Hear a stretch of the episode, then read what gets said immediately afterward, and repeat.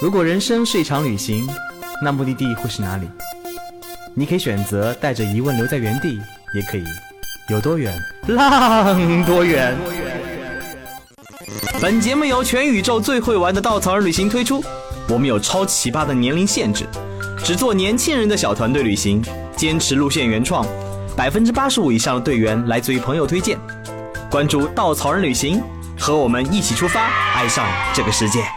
欢迎收听最新的一期《有多远浪多远》。在这里，我要郑重其事的吐槽一下我们的小编，那就是因为上一周大家听到道哥不在，对不对？其实道哥那一周录了节目的，录了节目才开始出差。结果有一天晚上，默默的告诉我，道哥，我的移动硬盘坏了，你那期节目没了，我能不能临时找个人来录？我跟他回了一个呵呵，然后就这样子想把他痛打一顿。然后今天呢，我们又把我们录过一期节目的两位请到了现场，好尴尬，又是你们，嗨，Hello。所以第二次讲会不会更加有感觉，还是更加的索然无味呢？呃，我觉得，呃，呃，也挺好。第一次有了经验，嗯，所以这就是一种孽缘，对不对？是的，是的。我们还没跟大家打过招呼，对不对？对，Hello，大家好，我是 Kelly。啊，我是耀耀，我又来了。嗯，今天请到两位的主要原因是因为七夕就快到了。嗯，为什么小编？哎，你真的是哪儿壶不开提哪儿壶啊？又找了两位在旅行中相爱的人来虐道哥，是不是？在稻草路线当中呢，也见证过很多的友情跟爱情的发生。我们又请来了旅行当中发生的爱情故事，我们的产品狗耀耀和他本身的队员，但是现在被他拉到办公室做全职员工的 Kelly。他们两位在旅行中相遇相知，相爱相杀，如今步入婚姻的殿堂，好快啊，真是！而且耀耀呢，我觉得很夸张一点，是我们的不折不扣的帅气狂魔，只要他出出去。无论多少天，每天都是那种哎，妻子你好吗？老婆你在哪儿？就这样子，我每天都想把他屏蔽掉。所以今天这期节目你们慢慢聊啊，大哥喝点小酒，你就这样子，嗯，挺好的。所以你们俩怎么相识的呢？啊，我们的话其实是在一条禅修路线上认识的。那条路线的话叫长沟雪窦山，是我做的第一条短线，然后也是在那条路线上就认识了 Kelly 嘛，求多妈的。别人去禅修路线都是修身养性，哎。去静心的，你们俩怎么回事？为什么禅修中可以迸发出火花呢？呃，也没有啦。准确的来说，并不是在路线中擦出火花的。当时呢，只能说是有一点好感。等一下，等一下，这都跟上次讲的不一样啊！上次好像跟我说的是，为了看见了他，哇，一个人在室外身影那么高大，于是我偷偷的跑到了外面等他。难道不是火花迸发吗？对 稿子放下啊，放下，不要看稿子，回到之前的状态当中去。哎，说到之前的状态，那主要还是在源于一篇推送啊。那篇推送的话是说到这条路线的话是由一个首席佛系领队来带队，那个人的话就是我，就可见就是我们市场部小伙伴为了卖路线的话，其实也是可以啊无所不用其极了，把我包装成那样的一个首席佛系领队的那样的一个标签。对啊，关键是。你名字叫医药，对，药药 check now。我要说一下药的话，这个词新华字典九六年五十二页的官方含义是夫妻双方有义务满足对方的性需求。好，那就说啊，这是要的意思吗？对，我们要再拉回来。所以你要要的意思就是说你要要更多的意思。哎呀耶，I want it, oh no。好，那么在这样的一个名字被称为佛首席佛系领队，但又确实因为这篇推送呢，就吸引来了凯莉，然后。市场部小伙伴对“佛系”这个词有什么误解吗？真的是啊，显然是是有很大的，尤其写在里面，我们的首席佛系领队要要。对，但其实，在那在那次禅修过程中的话，还是 擦出了一些火花的啊。这块儿要不凯莉来聊一下？因为当时呢，我们在服务站的时候排队，他正好在我后面，然后在吃饭的时候聊了一下，感觉还蛮聊得来的。呃，晚上呢，我看到他在外面散步，然后我在想，哇，好机会！但是我作为女孩子怎么能这么主动呢？所以我就马上跑到前门，假装我在前面偶遇。所以凯莉，你可以改名字叫耀耀吗？有没有？但后来在呃，正好当时呢又下着雨，然后我们就在屋檐下避雨，然后聊人生，聊理想。我们来描述一下那个画面。那个画面，烟雨朦胧的江南，佛系寺庙黄色的昏暗的灯光下，一小雨慢慢打着青苔。一位佛系男子穿着纱衣，轻轻地走过门口，在灯光的照耀下，背影非常的伟岸。一位女子看见了这样的浪漫的画面，急速中奔了过去，拦住他：“你好，瑶瑶。”在这佛缘下，我们的缘分何时开始？我们就走到了一片屋檐之下，在屋檐下我们还聊挺多的，聊人生，聊理想，就觉得哎，都还挺聊得来的，对不对？对，因为主要是我们两个都非常喜欢旅行嘛。然后耀耀告诉我他去过很多神奇的地方，然后那个时候我就觉得哇塞，看上去文质彬彬，还蛮厉害的嘛。当时聊还聊了些啥？你是如何打动他的那一瞬间？他耀耀最打动我的是一个细节，回去的时候呢，也雨没停，然后他把手放在我的脑袋上面帮我挡雨，怕我头哇哦，发淋你的手请问能。挡多少雨？真是 尽力就好。但其实你知道，呃，那时候好假是有些误会，因为我那时候的一个初心是为了我们的领队绩效，因为在我们的领队绩效中有一项服务意识，我那时候要为了能够体现我的服务意识，然后他能够给我打个高分，啊，你但臭不要脸的瞎但是就是呀，一不小心就拨动了看人内心，嗯。然后我后来才知道，原他是为了让我打五星好评。呃不对啊，你的手也遮不住那什么雨啊，明明就手服务是一很差啊，两只手。对啊，两只手也没有，，就是你要不脱掉衣服把它遮雨呢？这节目有点尺度有点大啊！我切切换下一个话题。好，那那只是相识的第一次嘛，那到后面你谁主动开始第二次的呢？嗯，呃，是我主动，我觉得就这么缘散了，有。当晚就发消息了啊、吗？没有没有没有，是我们很专业的，是结对后，我就故意在、啊，世姐队会也是当晚嘛？我的意思是，第二天晚上对啊，第二天晚上 我就在火车站等他，然后他肯定会问，哎，你怎么还没走啊？我就说啊，我钥匙没有带。哦，就是我我明白，就是我们最后车开回上海南站的时候，然后结束那天行程，就那天晚上，你就已经等着他说钥匙没有带这件事儿了。对、对，那这这个好假，那天他说这个借口的时候，我就一听就知道是什么是什么背后是什么原因了嘛。那就等同于就是女生说哇我好冷，然后另外一个说好，那你赶快回家。那，我就说，哎，那我就，但但但但我想的不是嘛，我就但是要是没有带，这会暗示很明显，你应该说来我家我就是吗？是吗是吗？也没那么直接嘛，那？就是我还我毕竟我那时候毕竟还带着首席佛系领队的那样的一个光环，在那两天，所以我就跟他说，我们去看个电影吧。那时候我们去看的哪部电影？《无问西东》对吗？呃，内容我已经忘记了。你就开始他是不是？啊，但但是我们知道，我知道一点就是显示这两个人都都是非常有心机。呃我我跟他说我第一次看，但其实我已经看过两次了。这部我电影问西东看过两次了，对的，我我第第三次陪他看，他跟我说前两次陪哪个女人看，啊没有哪个女生看。的，自己看的。然后他也是，那我因为我我最喜欢坐电影的第一排，电影院第一排没有任何的干扰，我就跟他说我喜欢坐第一排，他就他说他也喜欢，我就买了第一排。所以你确实喜欢第一排吗？在那之后，我们再没有坐过第一排。所以喜欢后面后面的排数是吧？对，之后的话我都是买最后一排，因为我真的不太喜欢第一排。所以就应该就两个人的互相配合，还是最后能够这个缘分能够好，。我继续挖开花啊嗯挖故事。那当天晚上，嗯后来送他回家了吗？他送什么时候找到钥匙了呢？呃，也没有啦，因为我埋了一个伏笔，我说我妈妈九点半回来。哦，这样子哦。对，嗯啊还保持了女生的矜持，嗯，挺好的。对对对，我们这所以这尺度那还好。再再接下来呢？是谁追谁的了呢？接下来就在当当天晚上，其实就在一起了吧？啊，就电影怎么第一在一起？伸出了一只猥琐的小手，然后哎呀，毕竟就年轻人嘛，荷尔蒙一激动，对不对？哦，这个时候 Kelly 的眼神看着耀耀，充满了嗯，让我再喝一口。嗯，好，那个从你们相识的过程我们已经知道了，嗯，对我们开始相知的过程。你们俩在一起应该没多久就结婚了，四个月。我们在一起的话，我们是一八年一月二十号在一起的，啊、嗯我们是一八年的一月二十一号，一一月二十号认识，一月二十一号在一起，五月十八号结婚。那就差不多四个月不到的样子。对，但在之前的话，就四月三号的时候，呃，就两个多月的时候，我们在马来西亚就求婚这样子啊。所以是是一次浪漫的旅行，促使了你们走得更近。然后我们再聊聊目的地啊，聊聊旅行。好，我们我们忽略一下感情这件事啊。好，那去马来西亚又发生什么事儿呢？还是发生了一些好玩的事儿。知道大家知道，就我跟我大西北的小伙伴知道，我当时会给目的地会写四个明信片嘛。那我当时在马来西亚呢，我还不比较美好的地方，能够是我们一个求婚的地方，我选在了槟城。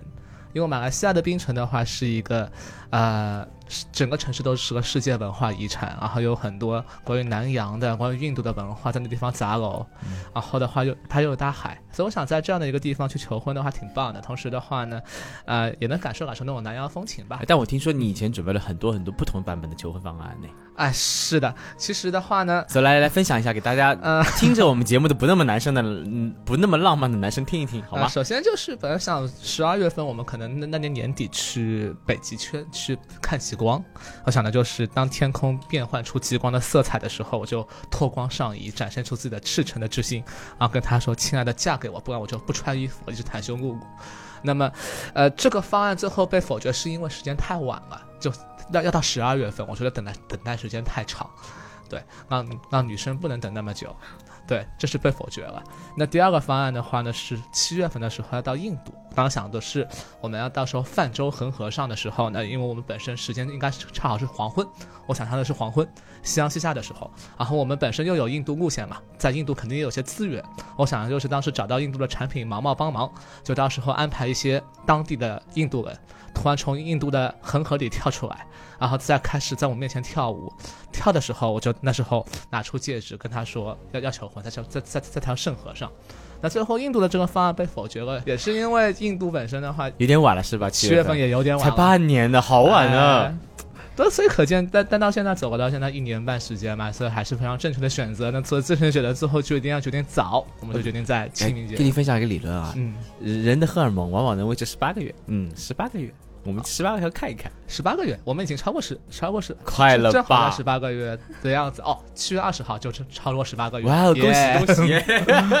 那所以就选在了冰城嘛，关键清明节是他的生日，就是想一个借口。我不是清明节生日，是清明节的前两天。对对对，就想有个借口说，哎，给你过生日，带你去冰城，顺便把这事给办了。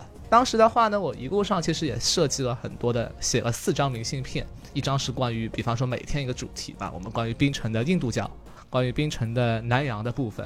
那最后一部分，我把它带到了冰城的一座很高的山上，最高的山叫升旗山，它海拔非常的高，整整一百二十米那么高。对，一座巨大的山。那边的话呢，我们想走上那个升旗山的时候呢，眺望眼前的大海和冰城的城市的时候，我就掏出戒指跟他求婚，想的是这样的。结果那天呢，碰到了一些状况。首先呢是。印度尼西亚的火山爆发，就导致整个东南亚地区的话能见度很低，火山灰吹过来，那天冰城能见度大概在二十米左右，就是我们在山上往外看的时候就毛都看不到。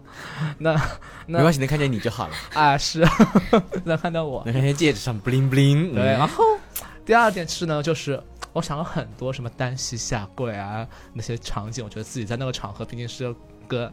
稻草人的口才很好的领队，我就一一定能够说说出来的。那真的到了那个人生重要时刻的时候，结果通通都没有说。然后呢，丹西也没有下跪，就是在一个昏暗的角落突然抓住我的手，然后我感觉手上被套了一个戒指，还没有看清楚，他就说：“对你答应了，你就是我老婆。”嗯，我还没反应过来，就这么被求求婚成功了。说好的浪漫呢？我听着有点霸气总裁的感觉。嗯，是是这样子吗？瑶瑶？呃，应该是怎么了？比这个其实更挫一点，可能。我太紧张了吗？太紧张了。看到他就说戒指拿出来之后，就跟他说 啊，嫁给我好吧啦。没没有，当时你没有说，你是直接抓住我的手套上去说你嫁给我，你是我老婆了。对，就这样。啊，好像差不多可能是这样吧。反正就在在一个这也可以，那就说明了一点，其实不管。浪不浪漫，不管形式怎么样子，只要遇到那个对的人，何时何地，你都可以创造出属于你们自己的浪漫。是的，哎呀，觉得那真好。那结婚以后，其实你们开始你们的蜜月旅行，也听说在蜜月旅行当中发生了很多很多很有意思的事情啊。这个要纠正一下，首先不算蜜月旅行，因为在那场印度之旅中，我老婆请了一顿饭。我老婆对蜜月旅行的概念就是她一分钱都不出。我还以为你想说没关系，只要两个人相爱，在哪都是蜜月。原来没有那么杀狗，所以不算。哎呀，不算蜜月了。所以，那我们当时候，首先要说一下，就是我们当时选择了去印度。我们结婚后的第一好有品味，好有想法，对不对？然后先说一下，哎，为什么要去印度？应该跟我老婆有关。对，就是也是蛮神奇的一件事情。我从雪窦山回来之后呢，就做了一个梦，梦到佛祖在菩提迦耶那边说：“你来吧，你来吧。”然后是一个原因，还有第二个原因，是因为小时候我爸爸去过印度，他回来之后呢，说长大之后你一定要去，因为印度是个很神奇的国度，去那边你一定会获有所收获。基于这个两。一个原因，我就决定去了。然后那时候的话，因为 你看，就七月份。七月份的时候他要去，我觉得肯定是一个真爱嘛。那时候正好是大西北的旺季来着，但我又想说他那时候就想他一个人去肯定不安全，对印度来说还会有点担心，于是就决定就七月份，去年七月份的时候呢，跟凯里一起，我们一起去了趟印，去了印度，完成了他的一次我们婚后的第一次旅行。嗯，还是发生很多事情。对，其实主要还是满足我一个愿望。嗯，我特别想听听有没有什么争吵啊，嗯，不开心的事情，让大家开心一下。呃，其实有些意外，就是例如你买错机票。啊，我当时的话有那样的一件事儿，我当时的话呢，就是我们印度旅行一共只去了三个城市，啊，德里、瓦拉纳西，啊，就恒河边的瓦拉纳西，以及佛教的圣城菩提迦耶。那当时的话，我们从德里到瓦拉纳西的时候是买了段机票嘛，啊，我我也确实没有想到，我我这我怎么我怎么会做错这种事情啊？阴沟里翻船，就那时候的话，我们当时买的机票其实七月应该七月五号，那我们我以为我买的是七月四号，所以当我们呢正。到印度的德里机场准备去飞去瓦拉纳西的时候，发现哎时间不对，啊就很尴尬。在那个场合的话，其实我很焦急嘛，我觉得很没面子。但那时候还好，其实我们后来有什么矛盾吗？呃，也没有啦。其实当我得知他买错机票的时候，也没有感到很生气。我就在想，喂，好好玩哦，旅行不就是应该充满意外吗？说不定还有新的体验。哎呀，真的是我们想法就特别一致，就是感感觉不是个有矛盾，还是个撒狗粮的故事。然后后来，但是呢，作为一个男生的话，其实我那时候也想，就是给给给给他的一些弥补啊，就是我们当时就直接订了一个印度的一个五星级酒店。呃，补充一下，前一天是订了一个大概是贫民窟里面的酒店。我还是啊，我还刚想说，印度有着全世界 前五十名中有五家在印度，而且排名第一的也在印度。德里还有 Lila Palace 也是排名第三十一的酒店，还不贵哦，才一千多块钱一晚。啊，好像价格差的不是很多哈。对对对，我们我们那个价大概八百块钱的。你像 Oberoi、呃太极、里哈，反正三家在整个印度是非常有名三个连锁酒店。哦天哪，突然感觉被骗了，他告诉我是印度最好的酒店。哎，我内心的才八百。其实我是刚刚才查的资料，就是为了刺激一下你们。哎呀，反正。不管怎样，反正那次就哎哎呀，不好意思啊，老婆。然后不管怎样，那次的话，反而是因为一次机票订错的话，我们也看到德里的两面嘛。嗯啊，哪两面是之前住那个贫民窟的啊？其实不是烂酒店，第二天的好酒店。而且其实也不是贫民窟，就是比较当地的一个酒店，就是跟他们民众生活在一起。嗯，对。然后我们乘着突突车深入到印度的各个大街小巷，结果。当天下午呢，就身故到了那样的一个五星酒店。我们要提防的不再是印度的可能行骗的小偷啊，我们可能要提防的是上厕所的时候，随时蹦出来的印度人，他要给你擦手，我们要给他小费 啊，是有这样的一个非常强烈的对比啊。看到德里的两面，啊，那德里两面，那有没有看到你们互相的两面呢？我们好像正面只有一面吗？刚刚开车了，你没有接过来，那就下一个。上面跟下面嘛？不是啊，你们去了的瓦拉纳西，对不对？对。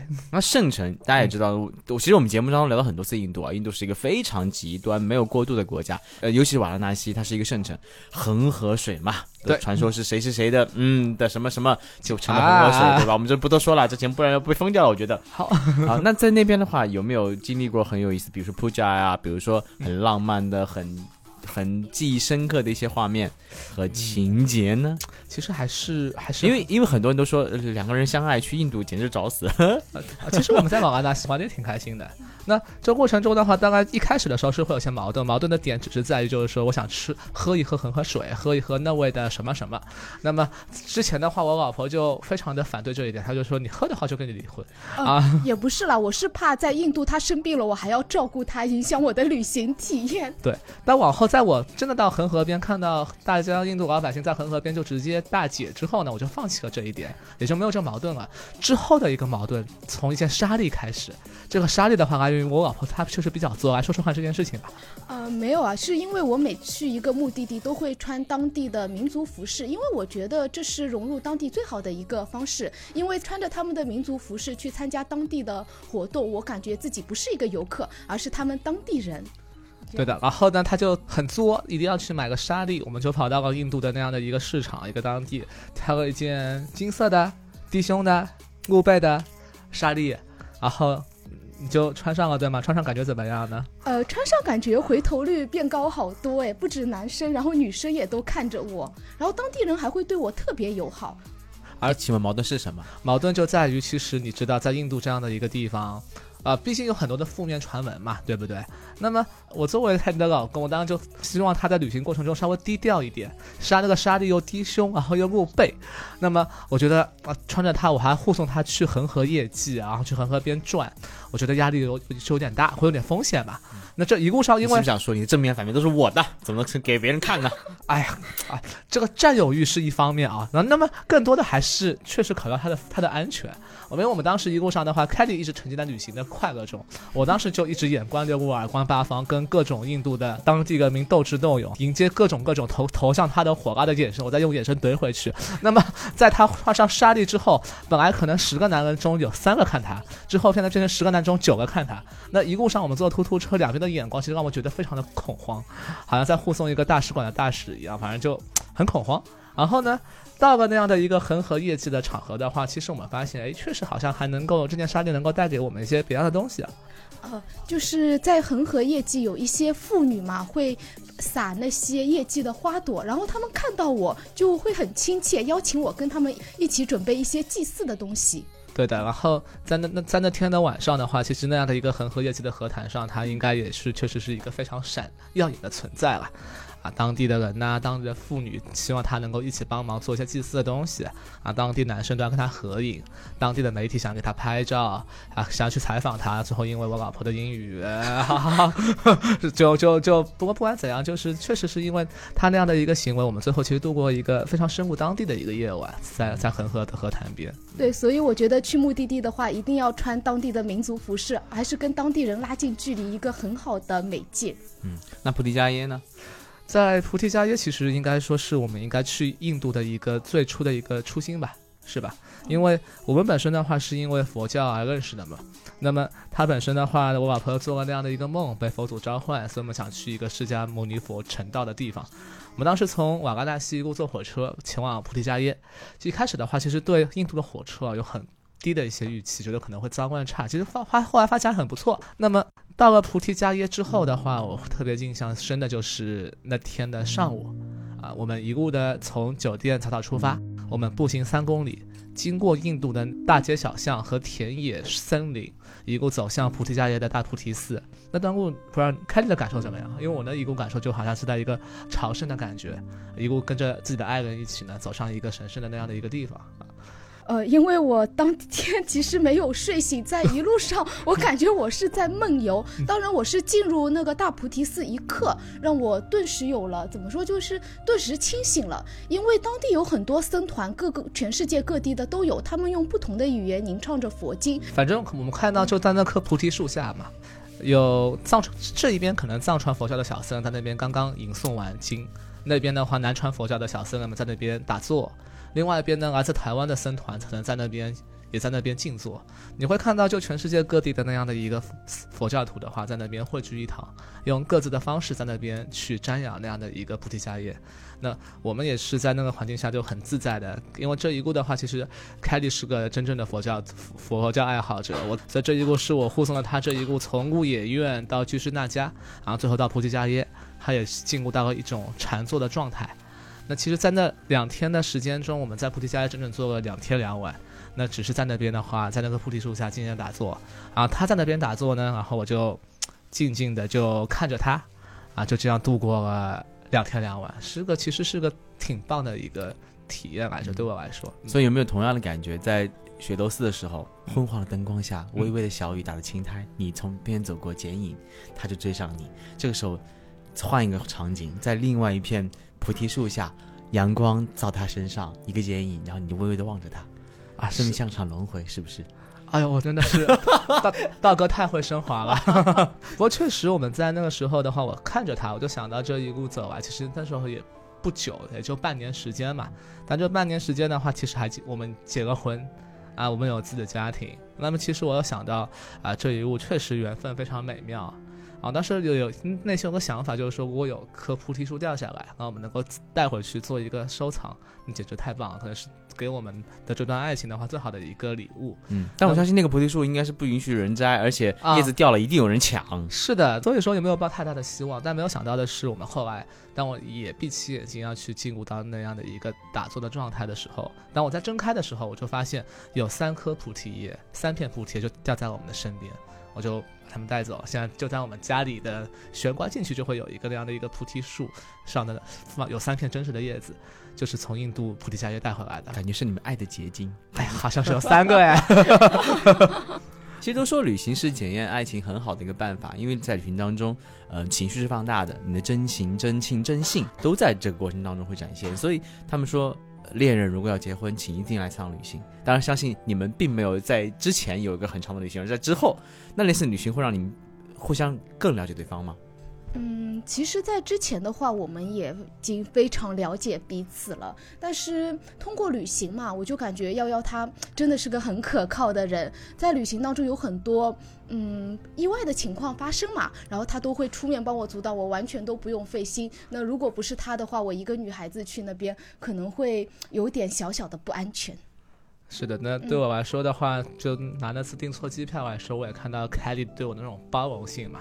反正不管怎样，我觉得这趟旅行确实能够，是能够看出很多问题。所以我们也很鼓励，比方身边的朋友可以跟碰到了另一半，可以有机会去旅个行。那可能对他来说，就是如果真的是彼此契合的话，很多方面都会得到升华。嗯，所以这是一个典型的在旅行当中相识，在旅行当中相识相知，在旅行当中相爱升华的一个故事。我相信很多的情侣。也会经历这样的一个过程，无论怎么样子，敞开心扉，在旅行当中发现对方的美好与那些不美好的事儿，互相了解，才能让你走得更远，对不对？哇，这真是对七三生狗非常不友好的一期节目。嗯，我们就这样子吧，再见。好，再见。好，拜拜。